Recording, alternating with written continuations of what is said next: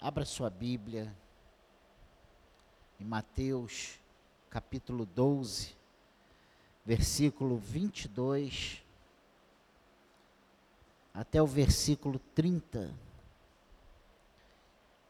Essa perícope aqui, esse texto, ele narra a cura de um endemoniado cego e cego e mudo, e a blasfêmia dos fariseus, e a defesa de Jesus em cima do argumento dos fariseus. Diz aqui o texto no versículo 22: Então lhe trouxeram um endemoniado, cego e mudo, e ele o curou, passando o mudo a falar e a ver. E toda a multidão se admirava e dizia: É este, porventura, o filho de Davi? Mas os fariseus, ouvindo isto, murmuravam: Este não expele demônios, senão pelo poder de Beuzebu, maioral dos demônios.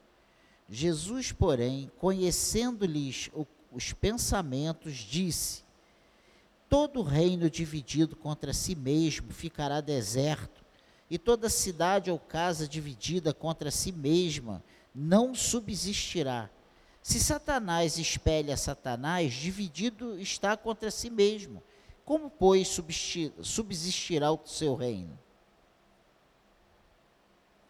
E se eu expulso demônios por Beuzebu, por quem os expulsam vossos filhos? Por isso, eles mesmos serão os vossos juízes. Se, porém, eu expulso demônios pelo Espírito de Deus, certamente é chegado o reino de Deus sobre vós. Ou, como pode alguém entrar na casa do valente e roubar-lhes os bens sem primeiro amarrá-lo? E então lhe saqueará a casa. Quem não é por mim, é contra mim. E quem comigo não ajunta, espalha. Nessa breve meditação dessa noite, nós vamos meditar nesses fatos e quero que você chamar sua atenção para o princípio, né? Nesse texto, mais uma vez, vemos Jesus operando um grande milagre e a multidão ficando maravilhada. E nesse texto, nós vemos dois princípios básicos aqui no Evangelho: os que trabalham e os que vivem preocupados, procurando uma brecha para colocar em dúvida o trabalho do outro. Isso aí é uma verdade. E foi isso que aconteceu. Jesus vai, está ali na dele, trazem para ele esse endemoniado, endemoniado, cego e mudo, e ele os cura. E esse homem que vivia cego e mudo, ele passa a falar e a ver. E toda a multidão se admira com isso, né? E eles começam a reconhecer em Jesus a sua divindade, eles passam a a questionar se ele, porventura, seria o filho de Davi. Eles reconhecem que o que aconteceu ali na vida daquele homem não era qualquer um que faria, que não é, não é uma obra operada por qualquer pessoa. Precisava de algo sobrenatural para que aquele milagre acontecesse. E diante de tão grande maravilha, né, aqui nesse versículo 23, e toda a multidão se admirava e dizia: É este porventura o filho de Davi? Se levantam os fariseus para colocarem em dúvida a divindade do Senhor. Mas, versículo 24, olha o que, que diz: Mas os fariseus, ouvindo isto, murmuravam: Este não espere demônios, senão pelo poder de Beuzebu, maioral dos demônios. Olha que coisa terrível, né? esses fariseus, que deveriam ser arautos do Senhor, eles que eram representantes né, das leis, eles que eram os zelosos da lei, eles que deveriam estar dando testemunhos acerca de Jesus, eles colocam em dúvida a sua divindade. E eles declaram, eles repelem aquela multidão que estava admirada, achando tremendo aquele, aquilo que aconteceu na vida daquela pessoa. Eles começam a dizer que o que Jesus estava fazendo não passava de uma obra maligna, não passava de um engano, de um engodo, demônios expulsando demônios. Isso nos leva a outro pensamento. Será que, na verdade, o que acontece não é a existência de fariseus ainda hoje, visto que esse problema que acontece aqui é muito atual na igreja pós-moderna. Isso é uma realidade. E diante dessa verdade, disso que eu acho muito interessante,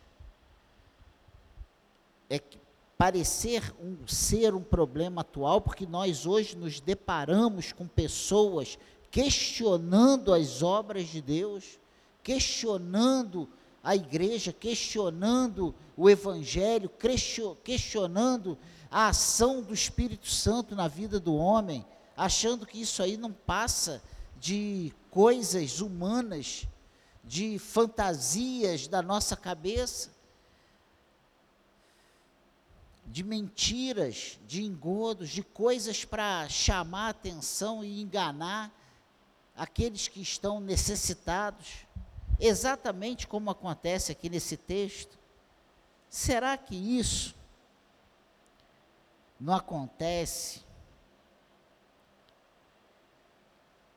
porque ainda hoje nós estamos com fariseus infiltrados. Que isso, pastor? É, pessoas que são boas, que glorificam a Deus, que louvam a Deus, mas que na verdade não reconhecem a ação do Espírito Santo, não conseguem crer lá no seu coração que o que está acontecendo, a transformação, a mudança, o milagre, a, sabe, as coisas sendo reatadas, recuperadas no coração e na vida das pessoas, como a ação do Espírito Santo, colocam em xeque o poder de Deus ainda nos dias atuais. A pergunta do dia é: ajuntamos ou espalhamos? E o, te, o título dado por mim foi esse, em cima desse versículo 30. Quem não é por mim é contra mim, quem comigo não ajunta, espalha. Então a nossa meditação nessa noite é para nós pensarmos. Nós temos sido cristãos verdadeiros que estão agregando ao reino, ou nós estamos espalhando as a, a obra de Deus, as coisas pertinentes à ação do Espírito Santo, por causa da nossa incredulidade. Por causa, aqui nós sabemos hoje, através da história, que os fariseus agiam dessa maneira porque eles estavam defendendo os seus interesses pessoais. Eles, eles queriam continuar aliados a Roma, aliados ao poder, né? dando as ordens, se beneficiando financeiramente, politicamente dos acontecimentos. Eles não queriam concorrência.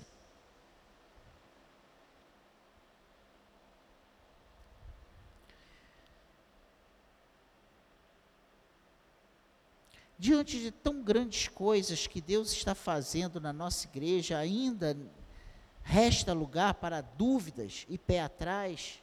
Até quando? Que isso, pastor? A questão é que se nós analisarmos, nós vamos ver que grandes coisas Deus tem feito.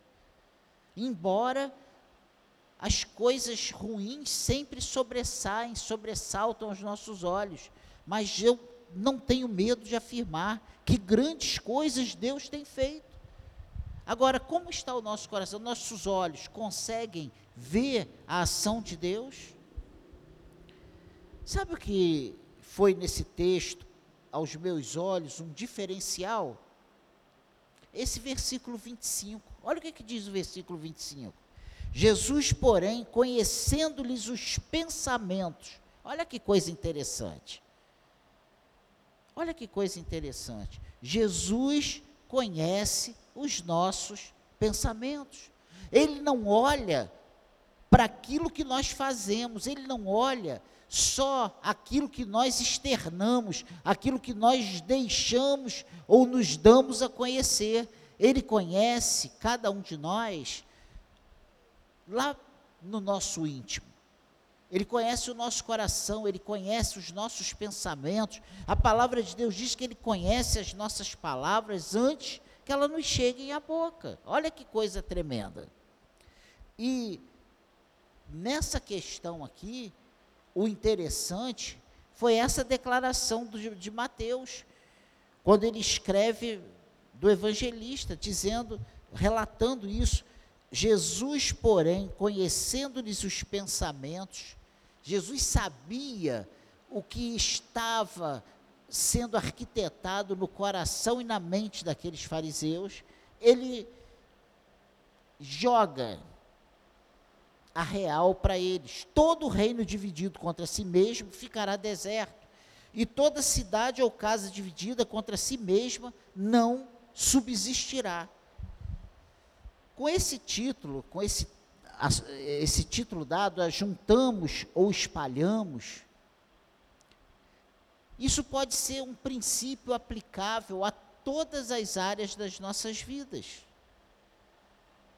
No nosso casamento, na nossa família, no nosso, na nossa profissão. E Jesus, por conhecer o pensamento deles, está dizendo que está refutando essa teoria que eles levantaram acerca de Jesus de uma forma bem ampla porque Jesus conhecia os pensamentos deles. Sabia o que qual era o propósito daquela colocação. E dentro desse texto nós podemos extrair boas lições para as nossas vidas, para a nossa casa e para a nossa igreja. Esse assunto não é pertinente somente para o trabalho, somente para, nossas atividades dentro do reino de Deus.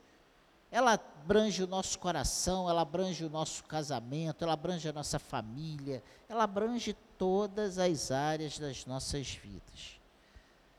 Então eu te faço uma pergunta. Nós vivemos em unidade? Nós estamos ajuntando ou espalhando? Dentro da nossa casa, nós ajuntamos ou espalhamos? Dentro da igreja, nós ajuntamos ou espalhamos? No nosso trabalho, nós ajuntamos ou espalhamos? Na nossa rua, com os nossos vizinhos, dentro da nossos, no meio dos nossos familiares, nós somos os que ajuntam ou nós somos os que espalham? É para nós pensarmos. Pensa aí na sua família. Pensa aí nas reuniões com os seus amigos, como como você é visto. A primeira coisa que eu quero ressaltar dentro desse assunto é que nós precisamos avaliar e ver se o nosso serviço é condizente com a palavra de Deus. Quando concluímos que falamos de um e trabalhamos para o outro, nós estamos divididos. Se isso acontece, nós estamos sentenciados ao fracasso. E Jesus coloca isso desse jeito. Jesus, porém, conhecendo os pensamentos, diz: todo reino dividido contra si mesmo ficará deserto, e toda cidade ou casa dividida contra si mesma não subsistirá. Do que, que Jesus está falando? Que ele não poderia estar falando de Deus pregando, implantando o reino de Deus, agindo pelo poder de Satanás, pelo poder de Beuzebu. Porque seria incoerente, seria ilógico, e o propósito dele não seria atingido. A minha pergunta para nós nessa noite: quais são os nossos propósitos. Quais os seus propósitos para a sua casa, para o seu trabalho, para a sua vida, para a sua igreja? Como você quer ser visto?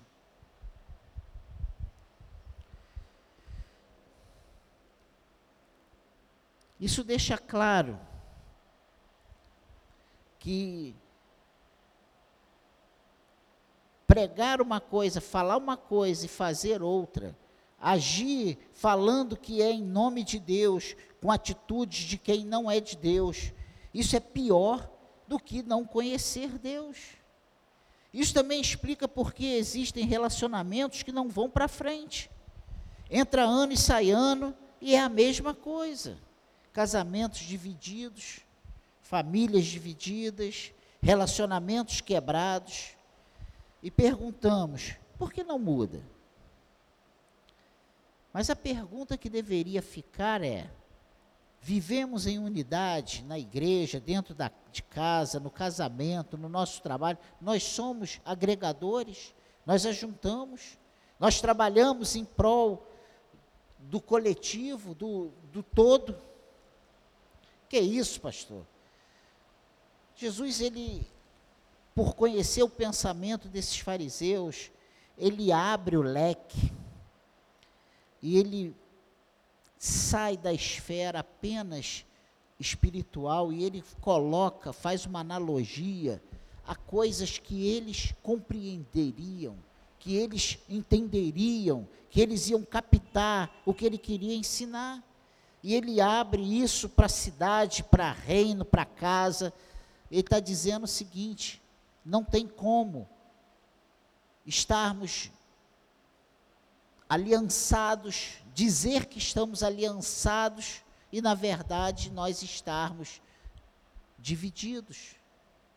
Ou estamos juntos, ou não estamos juntos. A vida com Deus, e essa é a segunda coisa, é mais séria do que pensamos. Muitas vezes pensamos que Deus, por ser amor, não vai se importar com certas atitudes, decisões, comportamentos e principalmente posicionamentos. Mas esse versículo 30, ele deixa claro e ele deixa qualquer pessoa sensata de cabelo em pé. Ele diz: quem não é por mim é contra mim, quem comigo não ajunta, espalha. Ou nós somos de Deus, ou nós não somos de Deus. Ou nós estamos com Deus, ou nós não somos de Deus. Ou nós trabalhamos em prol do reino de Deus, ou nós não somos de Deus. Veja como é sério a coisa. Se não somos por Ele, nós somos contra Ele. Isso já é o suficiente para pararmos e repensarmos toda a nossa vida. Eu não estou falando de adultério, roubo, prostituição, assassinato. Eu estou falando de sentimentos, de atitudes, coisas que são determinadas no nosso coração, como nosso ponto de vista, nosso jeito de ser, e etc, e etc, etc. Quem não é por mim é contra mim, e quem comigo não ajunta, espalha. Ele diz aqui no versículo 27: E se eu expulso demônios por Beuzebu, por quem os expulsam vossos filhos? Por isso, eles mesmos serão os vossos juízes. O versículo 26 ele diz: Se Satanás espelha Satanás, dividido está contra si mesmo, como, pois, subsistirá o seu reino? Eu quero dizer para você nessa noite, baseado na palavra de Deus, que muito dos nossos insucessos nas diversas áreas das nossas vidas é porque nós estamos espalhando e não ajuntando. Nós estamos muitas vezes debaixo do mesmo teto, na mesma cama, divididos. Cada um buscando seus próprios interesses cada um buscando aquilo que mais lhe agrada, faz, satisfazer as suas próprias vontades. Jesus, ele, quando ele fala sobre isso, ele diz que precisa haver uma, uma coerência. Se ele fala anuncia o reino de Deus, ele precisa operar, ele precisa estar operando em nome de Deus. Olha que coisa tremenda. Jesus deixa bem claro, ele defende a sua santidade, ele defende, sabe, a sua essência. Ele diz: não, o que eu prego é a verdade, porque se eu anuncio uma coisa e, e estou, na verdade, agindo em nome de outro, pelo poder de outro, isso que eu estou anunciando para vocês não vai subsistir. E nós sabemos hoje que dois mil anos depois, a igreja de Cristo está de pé. Ela continua.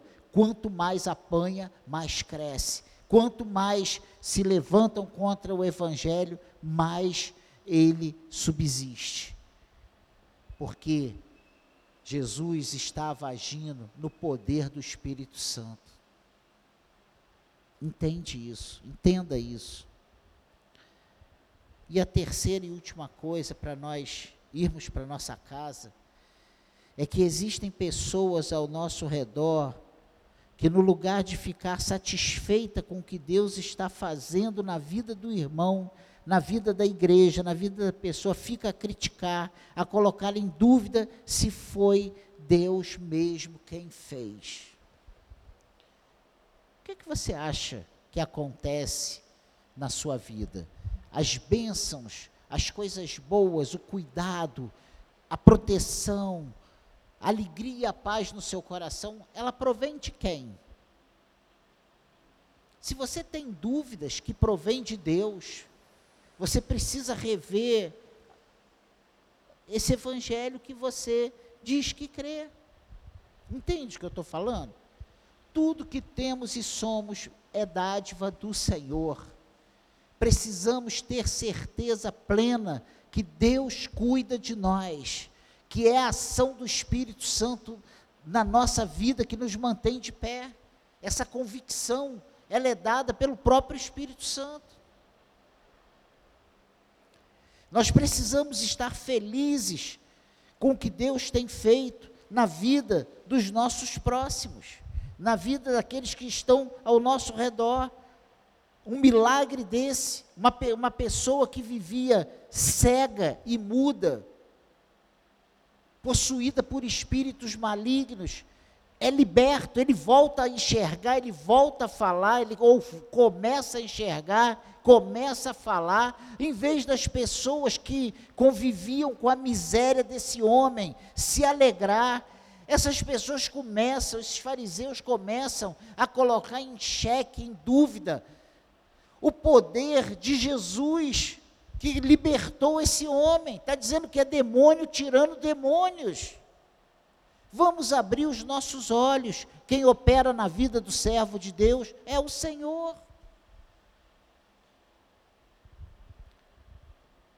Eu consigo imaginar a cena. Fulano, você não sabe o que Deus fez na vida do ciclano. Isso, isso e isso. E a pessoa, será que foi Deus mesmo? Será que foi Deus mesmo? Porque nós olhamos as falhas. Talvez esses, esses fariseus, olhando para esse jovem, achava que pela, humil, pela família humilde ou pelo jeito dele, que ele, ele era indigno de ser agraciado pela ação do Espírito Santo de Deus na sua vida. Será que isso não acontece com a gente ainda hoje? Esse preconceito. Nós que vivemos no Brasil, um país super preconceituoso, será que não é esse preconceito de achar que o nosso irmão ao lado não é digno ou, in, ou é indigno da misericórdia e da graça do Senhor? Quem somos nós para determinar quem pode, quem não pode ser alcançado pela misericórdia e pela graça de Deus. Foi mais ou menos isso que aconteceu na vida desses fariseus. E eles levaram uma cipuada de Jesus. Jesus ele não deixava para depois, ele não ficava como eu fico. Ah, é, é, ah, é, é, engasgado sem sair. Jesus dava as respostas na lata.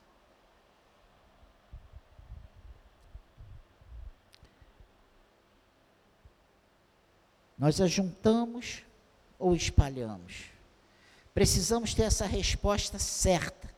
E ela precisa vir do Senhor como Deus nos vê, como quem agrega ou como quem desagrega. Nós temos sido, aos olhos do Senhor, produtivos para o seu reino, nós temos agregado ao reino de Deus. A gente costuma falar muito aqui na nossa vida secular, né? Qual o legado que nós deixamos se, quando nós partirmos para essa? O que, que nós vamos deixar de legado? A minha pergunta para nós nessa noite, nessa live: qual o legado que nós vamos deixar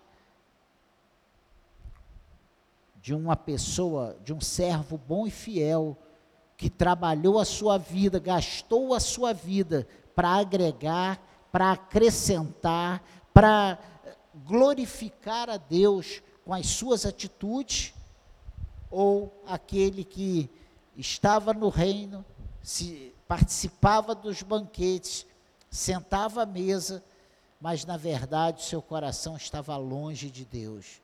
Não conseguia ver, não conseguia crer, não conseguia enxergar com os olhos da fé a ação do Espírito Santo de Deus nas pessoas, na vida dos seus irmãos.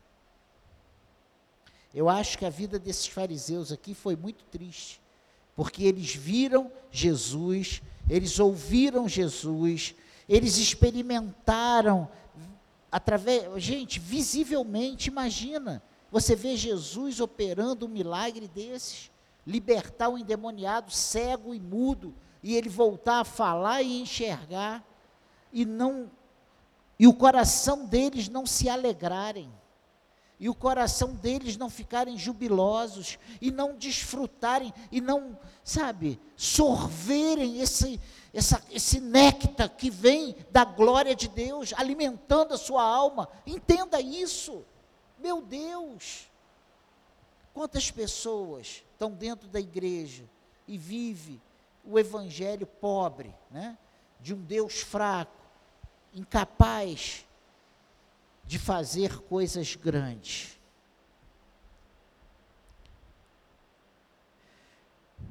Esta última frase, quem comigo não ajunta, espalha, nos mostra bem como a coisa é. Não existe em cima do muro com Deus. Não tem um jeitinho com Deus. Ou somos ou não somos. Ou estamos com Ele, ou não estamos com Ele. O que podemos tirar de lição prática para nós? Nós precisamos tomar cuidado para que a nossa obra seja para a glória do Senhor e não para a desonra.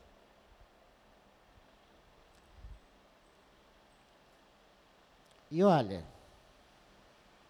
quantas vezes, se nós formos sinceros conosco mesmos, nossos pensamentos, nossos sentimentos, coisas que brotam, vêm no nosso, na nossa mente, no nosso coração, se nós não, não passarmos pelo crivo do Espírito Santo, nós vamos estar agindo igualzinho a esses fariseus.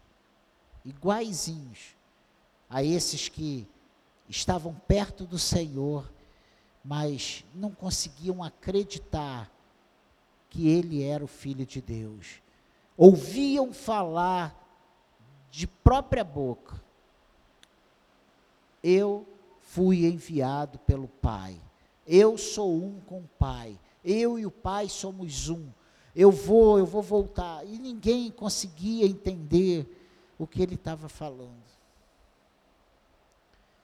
Nós precisamos trazer pessoas para Deus e não afastar pessoas do Senhor.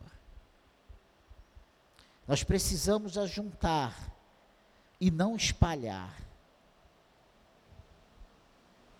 A pergunta: temos vivido assim, ajuntando, somando, acrescentando? O que nós temos falado? O que nós temos testemunhado?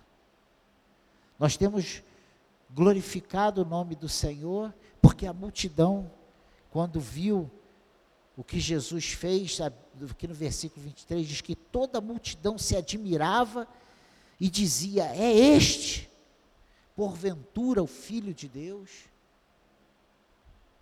Que coisa maravilhosa, eles se admiravam. Em contrapartida, os fariseus caíram de pau. Isso aí é enganação, isso aí é engana trouxa. Me perdoe, né, o palavreado, mas é o que o mundo fala ainda hoje da igreja de Cristo. Que nós, igreja, não sejamos como esses religiosos, buscando os próprios interesses, mas que sejamos servos verdadeiros de Cristo, testemunhas de Cristo, não pelo que nós ouvimos falar, mas pelo que ele fez em nós. Que o Senhor abra os nossos olhos, que nós possamos ver o que ele tem operado dia após dia na nossa vida. Você é o milagre do Senhor. Você é o milagre do Senhor. Que Deus ele fale ao teu coração nessa breve meditação, como eu falei no início, né? Uma breve meditação. Que Deus fale ao teu coração. Que você seja, ah, pastor, mas isso aí eu, eu, eu, eu não, entendi. Se a partir de hoje você entendeu, comece a juntar, comece a trabalhar em prol do reino, da obra de Deus. É isso que a Bíblia diz, que nós fomos chamados para as boas obras, nós fomos chamados para trabalhar, para produzir em prol da obra de Deus. Seja produtivo, some, agregue, não espalhe, ajunte, não espalhe. Essa é a palavra para nós meditarmos nessa noite. Leia esse texto em casa, leia esse texto nesse final de semana Veja o que você consegue ouvir de Deus para a sua vida. Às vezes nós reclamamos que nada dá certo. Olha, isso aqui abrange todas as áreas, esse conceito abrange todas as áreas das nossas vidas. Que o Espírito Santo fale ao nosso coração